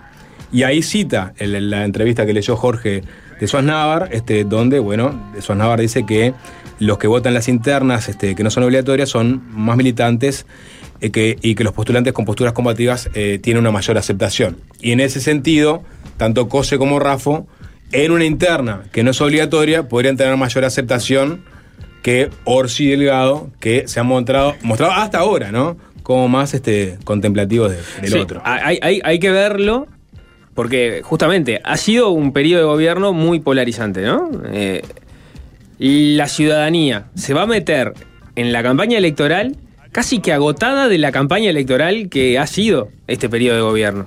Entonces, van a elegir polarización o van a decir, ¿saben una cosa? Esto- estos años, est- estos años que notábamos en, en- en- en to- todos en las cuchillas, capaz que no estuvieron tan buenos desde el punto de vista del diálogo político, e ir por los que te aseguren un poco más de diálogo. interna eso Ese- va a pasar. Pero además, de nuevo, ¿eh? En la interna eso va a pasar. Y yo Si creo, yo creo que. Por bueno lo que Sosnavar. Hay, hay- hay que ver cómo sigue, ¿no? Pero yo pensaba hace unos meses que en la interna del Frente Amplio no lo veía tan claro en la de mm, en la del Partido Nacional, porque ahí depende de la actitud que tenga el Frente Amplio para ver cómo se para Delgado, por ejemplo, ni que hablar cómo se para a Rafo. Pero en la interna del Frente Amplio me parecía que iba, era, era obvio que uno se, iba, se estaba tratando de mostrar el del diálogo y el otro, el que el, el- el- candidato o la candidata en este caso más dura con, con el gobierno. Me parece que eso iba a estar muy explícito en la campaña y hasta que los candidatos iban a hacer alusiones a eso. A mí igual me da que todos estos análisis chocan con algo que dicen los propios este, suaznávares del mundo, que es que vos terminás votando, inclusive en la interna, el candidato que más te gusta. Que es un vínculo más de me gusta el candidato. ¿Y por qué? No, bueno, me gustó cómo se, se plantó, me gustó el discurso que tiene, me gustó algo de sus propuestas, me gustó su carisma, su manera de hablar, eh, me gustó que viene a renovar un poco la, la- la política. Y ta, me gustó el candidato. Punto. Y no hay, y no hay lo mucha- si, si polariza o no polariza. Exacto, si- si polariza o no polariza, si con este no va mejor o no va peor, si en realidad el cálculo lo tengo que hacer para octubre, porque siempre dicen eso, en realidad en el fondo el votante va mucho más a, un, a una identificación muy personal con, con- con el candidato, y ese candidato puede ser o un loco que venga con el látigo o un loco que venga con este con viste con las flores con las flores claro con las flores sí, con las flores En las Bien. últimas internas, Sartori quedó segundo en el Partido Nacional. Todo bien, pero yo no entiendo nada. O sea, no, Claro. no, no voy a tirarme Y- y- y- intérprete de, de ¿Y, la y- cómo era, porque- ¿Y cómo era Sartori? Dema- de, este, demagogia y, y- y simpatía y, y- y- Muy cari- muy carismático. y fe- y fake news. Eso fue el final, y fake news, pero al principio era... Mucha guita, ah, mucha publicidad. Exacto, mucha publicidad, mucha simpatía, mucho sé cuánto, y, y ta, y mucha demagogia, ¿no? Sí, sí, Yo ya- totalmente. yo- Tres componentes, tres, y- que- que claro, fueron exitosos. eh, Fueron exitosos. ¿Sí? Claro. Sí. Algunos Sí, sí, mensajes de la audiencia, por ejemplo, Sapo, haceme el 2. Sí, por leamos favor, unos mensajes. Sí. Este mensaje, por ejemplo, de Fede dice: Las elecciones obligatorias llevan a que un montón de gente que no le interesa la política ni está informada vaya a votar para evitar una sanción. Eso no tiene nada de positivo. Saludos. En las internas tengo un discurso, en las nacionales tengo otro discurso, entonces en uno de los dos eh, eh, estuve mintiendo. ¿Por qué los políticos mienten? Dice este oyente. Porque hay una pecera donde pescar gente, donde pescar gente que se cree las mentiras. Porque hay gente que se, ¿por qué hay gente que se cree las mentiras? Porque le falta cultura histórica, eh, historia cívica y política. Si la gente está informada, no hay pecera donde pescar encarnando eh, con mentiras. Entonces, ¿cuál es la solución? Que para votar hay que dar un examen. Como cuando se saca la libreta de conducir. Bueno, el voto calificado. O sea, se ha. Ah, en bueno, pero hace que la democracia es lo que es. Alguien lo, lo Sí. Sí, sí. Eh, inclusive este, es eh, la democracia, aquella del ágora griego, ¿no? Este, de esos griegos ciudadanos, muy instruidos, termina. eh, Votaban ga- cuatro. eh, pues por eso, pero votaban cuatro, pues decís, eh, eran, eh, había en realidad. La gran mayoría de la población era esclavos o extranjeros, ¿no? Esclavos o metecos, como se decían los extranjeros, y los griegos, esos que dirigían y gobernaban la polis, eran eh, unos pocos ciudadanos, pocos digo, en relación al- resto de, la población. Y eran los que estaban en- en los salones, este, hablando de política, de filosofía, eran los que gobernaban la economía del país, y era ese, la democracia directa del voto calificado de la época. Ta, terminó ganando la demagogia. El populismo termina este, rompiendo la, la democracia griega. Eh, es la realidad. Entonces, ni siquiera aquellos que son los más instruidos logran a veces este, ¿no? Eh, zafar del, De la tentación de la demagogia. de la tentación de la demagogia, de la mentira, de la exa- exageración, de la persecución. Así terminan muriendo Sócrates. Sí, sí. Si Eh, no te gusta cuando las personas que no saben nada de política y no están muy educadas votan, no te vas a querer enterar qué pasa cuando no votan y no les gusta lo que está pasando en la sociedad, ¿no? Ahí pasan otras cosas que están mucho más Claro, complicadas. pero aparte creer que el que más está interesado en por- votar es el que más culto es o, o- o- o tiene ma- mayor criterio y, y- y, este, para, para elegir a- al- al buen gobernante. Y no, no, no. Ya quedó demostrado que Ya no ha demostrado que no, la historia le ha demostrado que no. No quiero caer en, No, no, en- no. en- en el argumento nazi, ¿no? por Pero, eso, por eso. que, que como siempre. Pero el partido nazi en el 1932 fue el partido más votado de, de Alemania. Exacto. Por lejos. Pero además, además pensar eso eh, también es en algún momento te van a dejar Fue un afuera. mensaje, ¿eh? Fue un mensaje Sí, nomás, o sea, está, no- pero no en algún momento te van a dejar afuera. No, bueno. ¿Quién pasa, De la quién pasa la cali- raya? de voto calificado. Primero dejaron afuera a los que no sabían leer. Vamos a dejar afuera a los que no tienen escuela. en realidad, Ah, vamos a dejar afuera a los que no tienen liceo. Vamos a dejar afuera y, vos tenés un doctorado. este, no, Arrancamos que no, entonces. En las antípodas de eso eh, y discutiendo Sí. si no Para mí, una, elección. Yo arrancaría por dejar afuera con los que van con banderita partidaria. ¿Cómo? Eh, Los que andan con banderita partidaria, dijo, está bueno, puede votar. ¿Así nomás? Sí.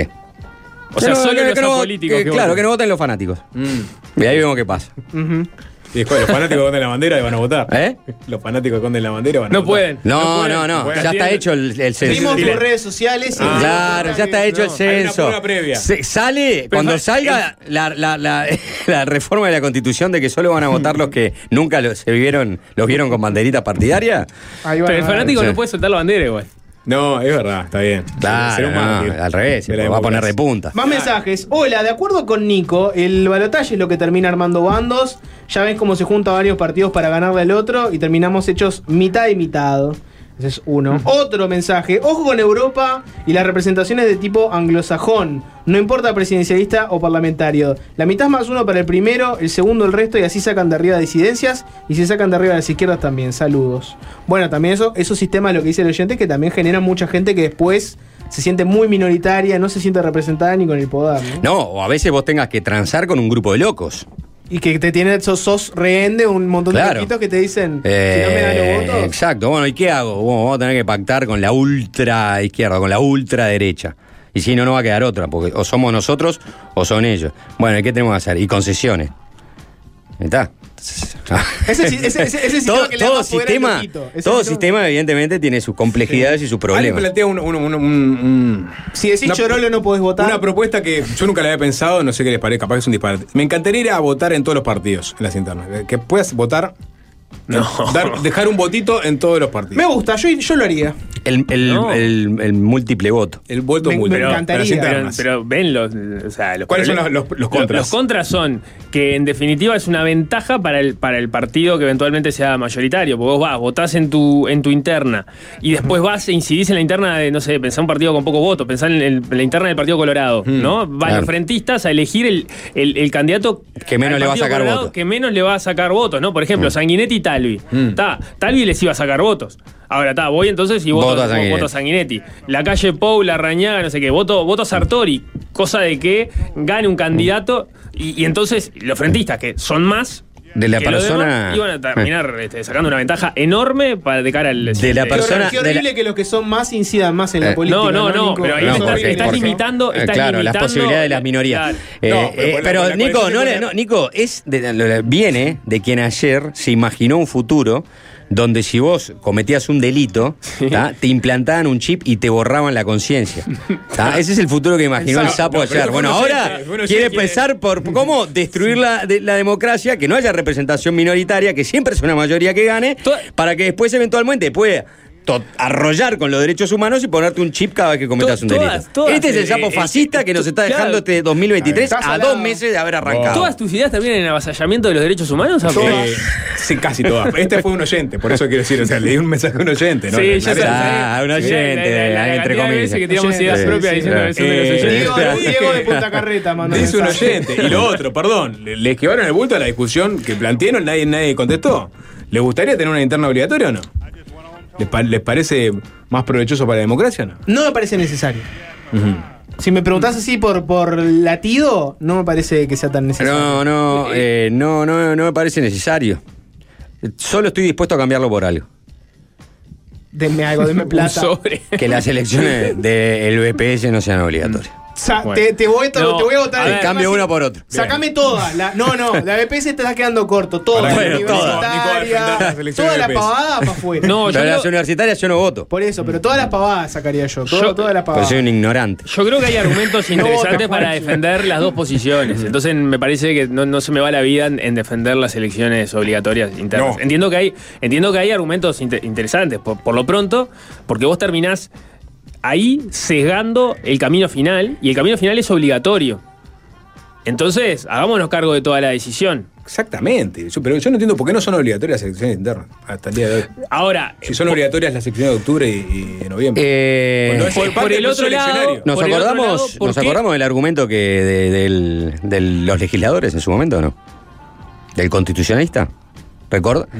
¿Eh? No se olviden del argumento de aquellos constitucionalistas que Claro. reformaron el sistema en el año 96 porque las internas no son obligatorias, si las nacionales también el balotaje. ¿Cuáles fueron los argumentos? yo- La verdad no lo recuerdo. No, no lo recuerdo. Me imagino si tengo que tirar, que tiene que ver con que por qué alguien que no es del Partido Nacional o que no es del Frente Amplio va a ir a votar a una, o está obligado a votar a una interna. Puede haber gente que no tenga un partido y vos lo Votás en obligás- blanco. Sí, Claro, verdad. es el menú. Votás, eh, anulado. Claro. Es la misma manifestación que tenés después, porque los partidos son los mismos. Los partidos que van a las internas son, a no ser no lleguen a 500 convencionales, son los partidos... 500 votos. eh, claro, 500 votos, este, en definitiva. eh, no, son los partidos que después vas a tener la oferta que vas Sí, a tener pero- en, en- en- pero en las, la- no las obligatorias. No estás eligiendo, no estás eligiendo eh, autoridades nacionales o, o departamentales. Estás eligiendo autoridades, porque vos no estás eligiendo el pre- precandidato, vos estás eligiendo, Convencionales. eh, claro, eh, la vida orgánica de un partido. y el candidato Entonces, a la presidencia. ¿eh? Y el candidato a la presidencia. bueno, pero Eh, esas estás eligiendo el elegir al candidato, pero en candidato. realidad lo estás eligiendo Indirectamente. por- indirectamente. Pero, pero el que eligiendo obtiene la es- mayoría de la convención es, el, Claro. es el que va a ser el candidato. Es como las elecciones en Estados Unidos. Exacto. Es, es formal eso. ¿no? Eh, O sea, en es formal. para empezar que no son obligatorias en Estados Unidos. Está bien. Está, Está bueno, por pero eso digo, digo, eh, te van a obligar, te van a ¿eh? obligar a que están. formes parte de la vida orgánica de los partidos. ¿Entendés? Te, te obligan a votar las, las autoridades de los partidos y, Es un y los argumento delegados. muy débil. Porque No, es yo la- digo- es la yo digo que hay- formalidad. me parece que es un En el argumento fondo de ahí válido sale, también. ¿Mm? sale un candidato. ¿No? En el, en el- en el fondo. Pero Yo creo que lo que te dicen- argumentos para los lo que dos te- lados no, no, no, no se me va la vida en ninguna de las Lo, dos lo que te dicen es, vos vas a llegar a una instancia que vas a tener que elegir quiénes van a legislar en el país. eh, y después, en definitiva, si no es una mayoría este, absoluta en la primera instancia, quiénes van a gobernar ese país. Ta, ahí tenés que hacerte cargo. Ahora, en el, en el proceso anterior, de cuál va a ser esa oferta, ah, se- ah, andá si querés. Claro. Y tal, Te- me parece bastante razonable Claro, en el sentido y, y te la pongo lo más simple posible, porque podría ser mucho más restrictivo y, y que tengas que estar afiliado a los partidos para ir- ta, no, no te pido nada. Andá y votá en el partido que quieras, o sea, ta, y así pasa, ¿no? Que hay elecciones donde siempre se especula que a elección resuelta en un partido voy a votar eh, al otro, ¿no? Es muy recordado, no sé, el caso Valle y Hierro, de los partidos colorados, cuando el frente tenía una elección ya más este, resuelta y se ha hablado, y en cada interna se especula con esa posibilidad, ¿no? Nutrido debate, se colgaron. Voy a cerrarlo con un mensaje anarquista obrero, como hay que cerrar todas las discusiones. Déjense de hablar de la democracia. El pueblo no gobierna. La mayoría de los políticos son clase media alta. Gobiernan para generar condiciones favorables a sus intereses. Eh, después de la No, tanda. no, no, no estoy de acuerdo con eso. Es no un mensaje anarquista, había que leerlo, eh, Si no me dicen ingresos, sí, porque a partir de que pasas a tener el, el salario de un legislador, pasas a ser media alta, pero no todos. Me parece que ¿Los políticos se enriquecen, Nico? ¿Eso es lo que estás diciendo? No te entendí. No, lo que digo es que si vos sos un político que en su vida ordinaria tiene un trabajo donde no se gana mucho, vas a pasar a ganar más. Si tenés, un- si tenés una vida empresarial donde ganás un montón, vas a pasar a ganar menos. O sea, lo que pasa es que los intereses de los políticos trascienden su clase, si no los partidos estarían muy concentrados en una franja social y este y evitarían pesar en este en el resto de la sociedad. Y la verdad es que no, porque los partidos son bastante Son policlasistas. re policlasistas. Te olvidaste, Te olvidaste oyente del análisis de la superestructura, que es lo que te acaba de tirar Juanchi. Bien tirado. Eh, Sapo, después de la tanda. ¿Qué pasó? Vamos a hablar de Sanguinetti. Ah, ¿puede bueno, ser? tuvimos a, a- a Julio María Sanguinetti el miércoles acá en una entrevista a propósito de los 50 años de febrero del 73, en donde para muchos se inicia el golpe de Estado que se consumó en junio del 73. Y, y en un momento de la entrevista tuvimos un intercambio con Sanguinetti, le leímos un, un artículo, un fragmento, el fragmento de un artículo que él había escrito en el, año 73, en julio del 73, y él dijo, bueno, que en realidad eso, eso él no lo había escrito, palabras más, palabras menos, que no era la transcripción original. Eh, bueno, a, propósito de ese intercambio estuvimos este, investigando un poquito y, y vamos a hacer una devolución a, a Sanguinetti sobre ese episodio. Fact-checking de Sanguinetti. Y después de las 18 horas me adelantaron que vuelve el rock. Así que vayan teniendo en cuenta que va a volver el rock. Vamos a escuchar música igual de todas maneras antes de ir a la tanda. Jaime Urrutia, este rockero español que ya tiene 64 años, que arrancó en la música a fines de los 70, principios de los 80, con varias bandas bien rock and rolleras, entre ellos el Gabinete, Gabinete Caligari. Y, bueno, eh, hasta el día de hoy sigue sacando discos y, todos los discos que saca, la verdad, Jaime Urrutia son muy buenos. En esta ocasión, mirá eh, de quién viene acompañado Jaime Urrutia. Viene acompañado de Loquillo, de Bumburi y de Andrés Calamaro haciendo este temazo que se llama ¿Dónde estás?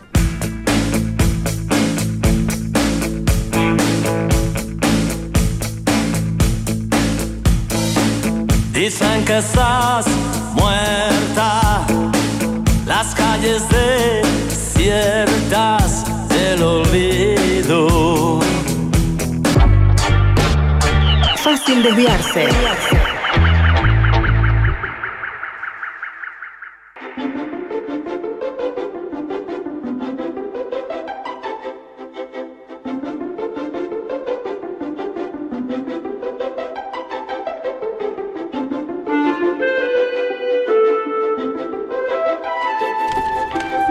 De la mano de Infantosi Materiales, copate de volver a clases. Encontrá todo lo que necesitas para tu lista de materiales. Te esperamos en la tienda de Uruguay y Minas o en la web infantosimateriales.com. Acordate que con tarjetas de crédito Santander tenés 20 y 25% de descuentos. Infantosi, materiales seguros y de calidad.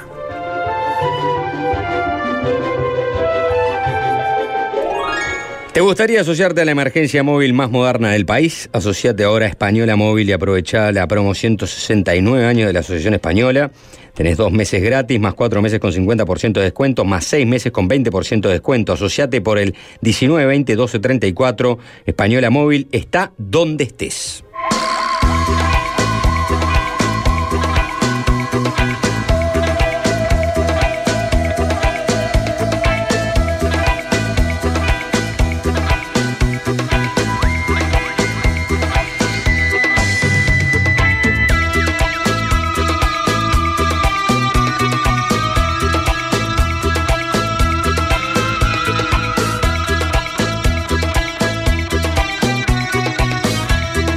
En la entrevista que le realizamos el miércoles a, Julio María Sanguinetti, a propósito de los sucesos de febrero de 1973, señalados como el inicio del golpe de Estado, bueno, ahí a Sanguinetti le preguntamos si por esos días él le había pedido la renuncia a Juan María Bordaberry. Y Sanguinetti respondió que eso no era así. Dijo literalmente, eso se ha dicho y repetido como tantas cosas que se dicen y se repiten. Fue ahí que le leímos un fragmento de un artículo que él había escrito para el diario argentino La Opinión en julio del 73. En el texto, Sanguinetti relataba que como amigo, no como político ni como representante de un partido, le había pedido la renuncia a Bordaberry. Vamos a escuchar el intercambio.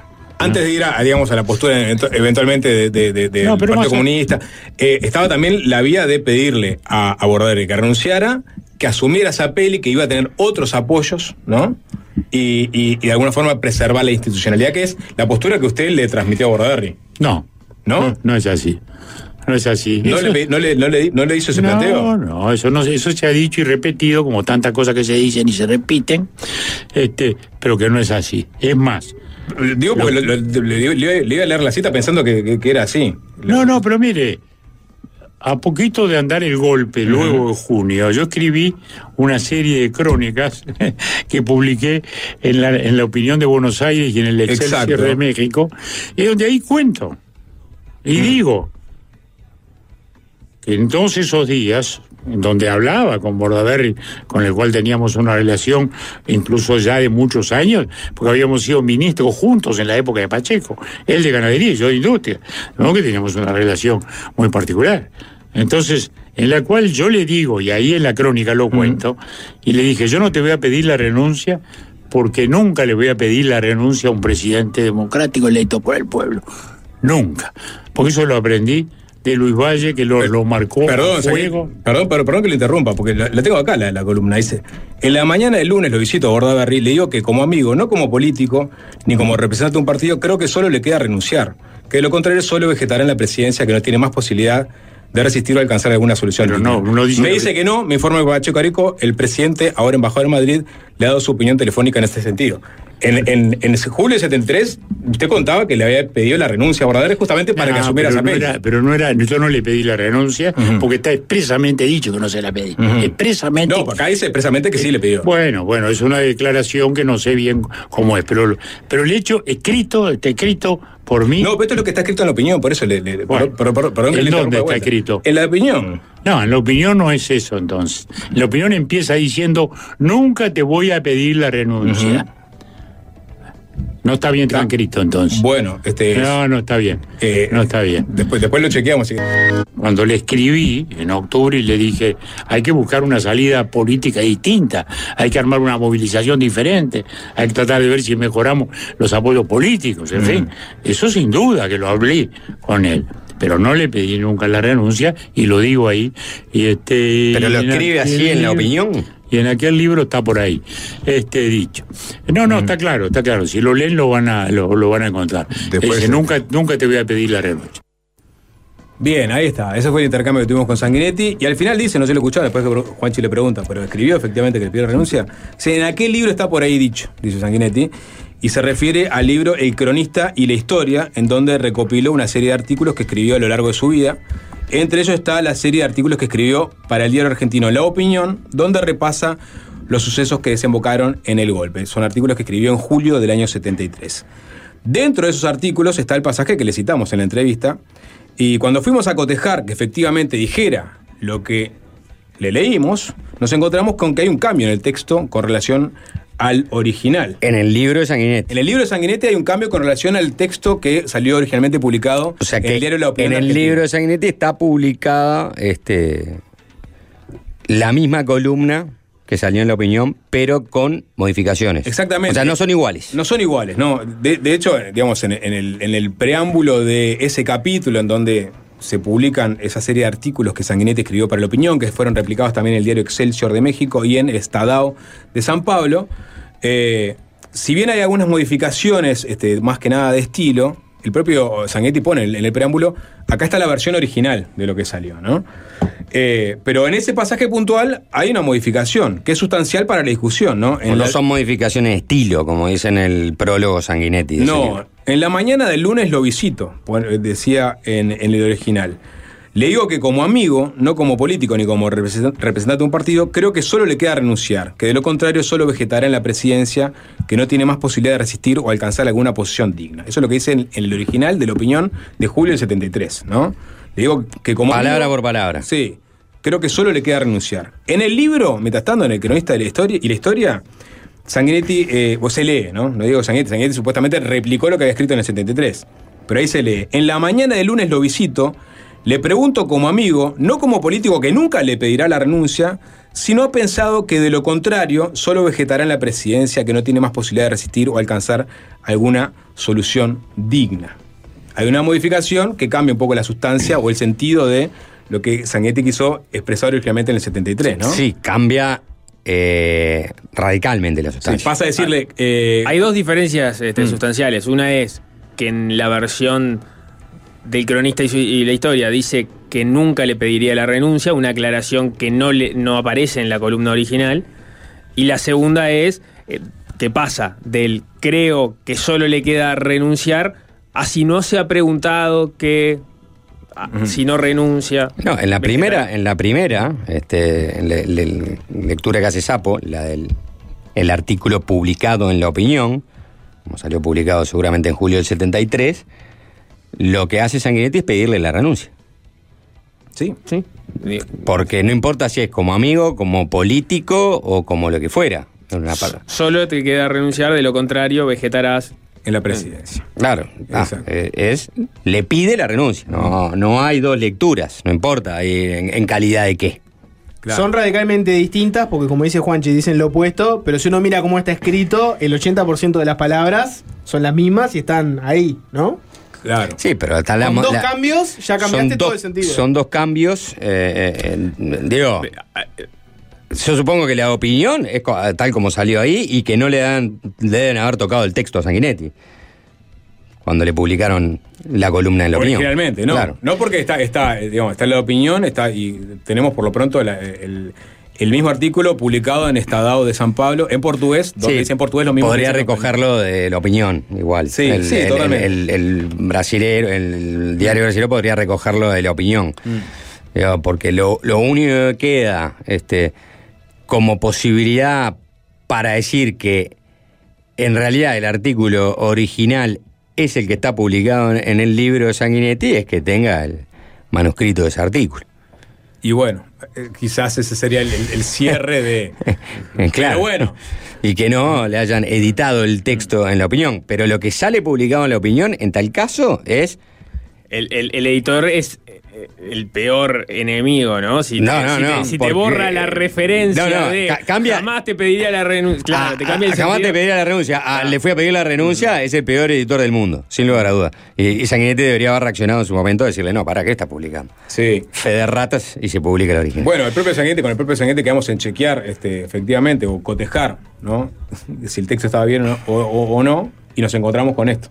En el original decía lo que le citamos a Sanguinetti, en el libro al cual nos mandó Sanguinetti eh, a, a buscar la referencia, hay una modificación con respecto al original. Eh, y eso es lo que queríamos dejar plasmado hoy. Va- va- el que quiera, digamos, este, cotejarlo con los textos originales va a estar en la cuenta de Twitter. En, min- en minutos lo publicamos en la cuenta de Twitter de Fácil Desviarse. Exactamente. Eh, se acaba el programa. Acá se acaba fácil desviarse. ¿Qué dijiste, Jorge, que viene? Que vuelve el rock vuelve- al dial. Ajá. Vuelve el rock. Vuelve el rock al dial. Perfecto. Es una, me imagino, una buena noticia para algunos oyentes. Sí, vuelve el rock al dial. Pero no podemos decir más que eso. que vuelve Solo el- eso. Nos vamos. Chau, chau. Chau. Fácil desviarse.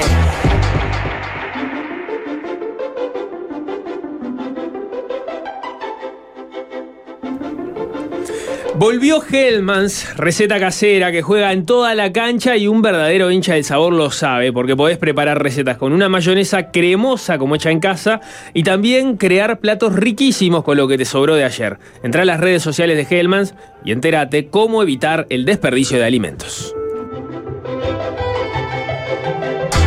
Fácil desviarse.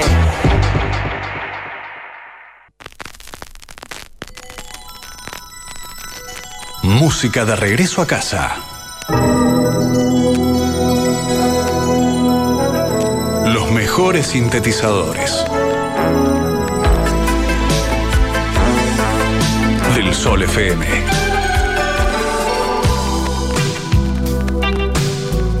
Las mejores baladas.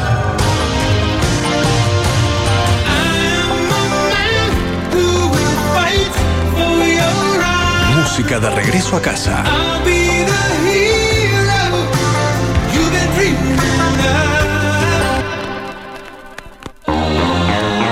Volvió la lluvia y va a volver el rock. A emisora Sina, a FM del Sol, hoy a través de la 99.5. Algunos minutos pasadas las 18 horas, 19 para ser exactos.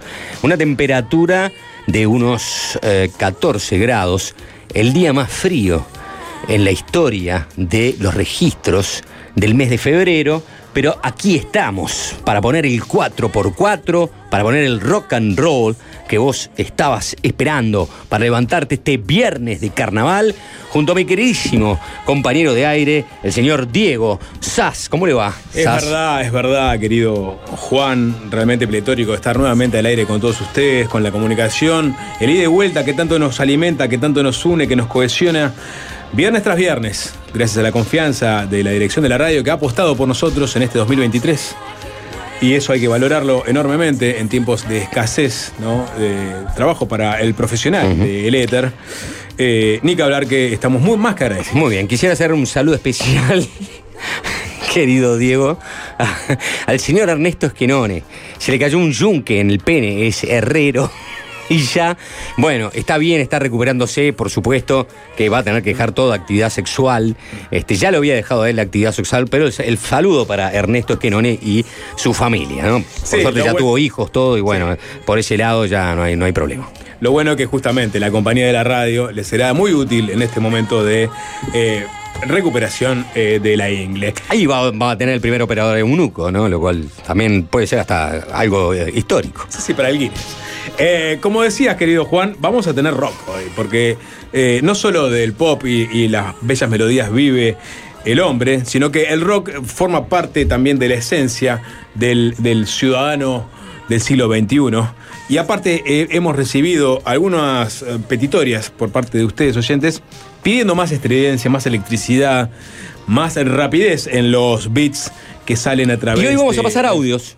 Vamos a pasar audio. Hoy vamos a pasar audio, vamos a pasar los saludos, los efusivos saludos de ustedes por, eh, obviamente, celebrar que vamos a rockearles ¿eh? la, la- la tarde, la Sí. tarde lluviosa. Queremos, por favor, que si ven que está excesivamente estridente la música, no lo hagan saber porque eh, Nosotros siempre estamos dispuestos a temperarnos, este, pero hoy vamos a pasar rock heavy, ¿eh? ¿Eh? Muy Me heavy. siento bien con la música de regreso a casa.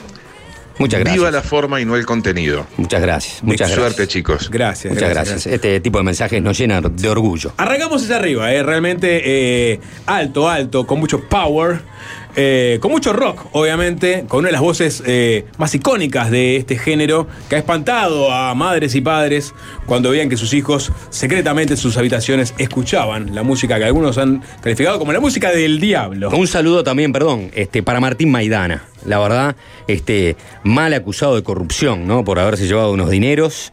Y, y bueno, estamos con él también este, en este momento. Cualquiera comete un desliz, eh, pero es del palo. Así que para él va este. Sí, varios cheques en fondo quizás no son un desliz, pero, pero igual, eh, confiamos en, en su honestidad. ¿eh? Forever Young de Rod Stewart. 097-441-443, las vías de comunicaciones para que nos dejen sus mensajes. Eh, y por supuesto, Alvarito la Extraño a Jorjote. Bueno, hay una voz gutural este que extraña, no sabemos, extrañ- extrañará a su pareja, capaz. El rock convoca, Juan, eso está claro, ¿no? Sí. Obviamente, ¿no? Bueno, eh, Ross Stewart y de Ross Stewart nos vamos a esta maravilla, ¿eh? una maravilla, la verdad, un verdadero genio que todavía está entre nosotros y lo podemos disfrutar. Y vaya uno a saber, ¿por qué no? ¿Por qué no? ¿Eh? Si está de vuelta de visita en nuestro país pronto, quizás en una eh, espectacular gira despedida. Ya estuvo dos veces, ya lo supimos disfrutar, yo lo pude ver en otros lugares, por supuesto en Nueva York, en Londres, eh, en una oportunidad. Un músico fantástico, uno de los más grandes, no necesita presentación. Lo mismo, esta canción con la que vamos a rock and rollear, sin lugar a dudas, esta tarde lluviosa. When you were young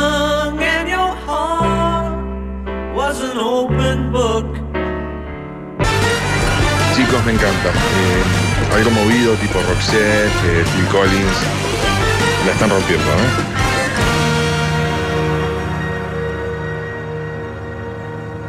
Realmente espectacular la elección musical, Juan. eh, y en todo caso, las disculpas a, a los oyentes que entiendan que hay eh, excesiva estridencia en los acordes de esta hermosa canción de Paul McCartney, acompañado de su banda Wings, si no me equivoco, ¿no? Obviamente. Sí, por supuesto, junto a, a su esposa del momento, eh, la esposa que más, más tiempo estuvo a su lado y por la que obviamente generó un genuino amor. No quiero decir que ahora no lo tenga, ¿no?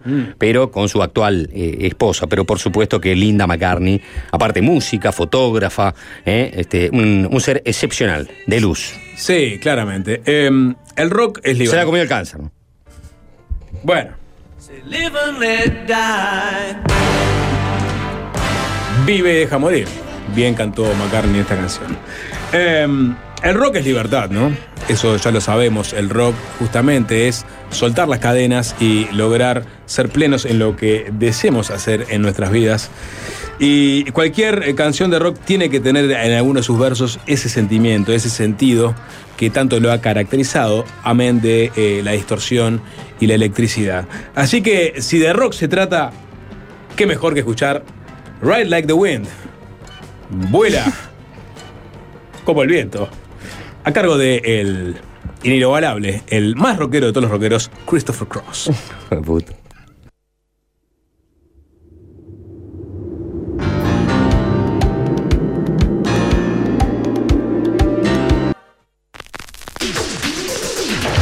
Del Sol. Cambian los años. Cambian los dueños. No cambia la música.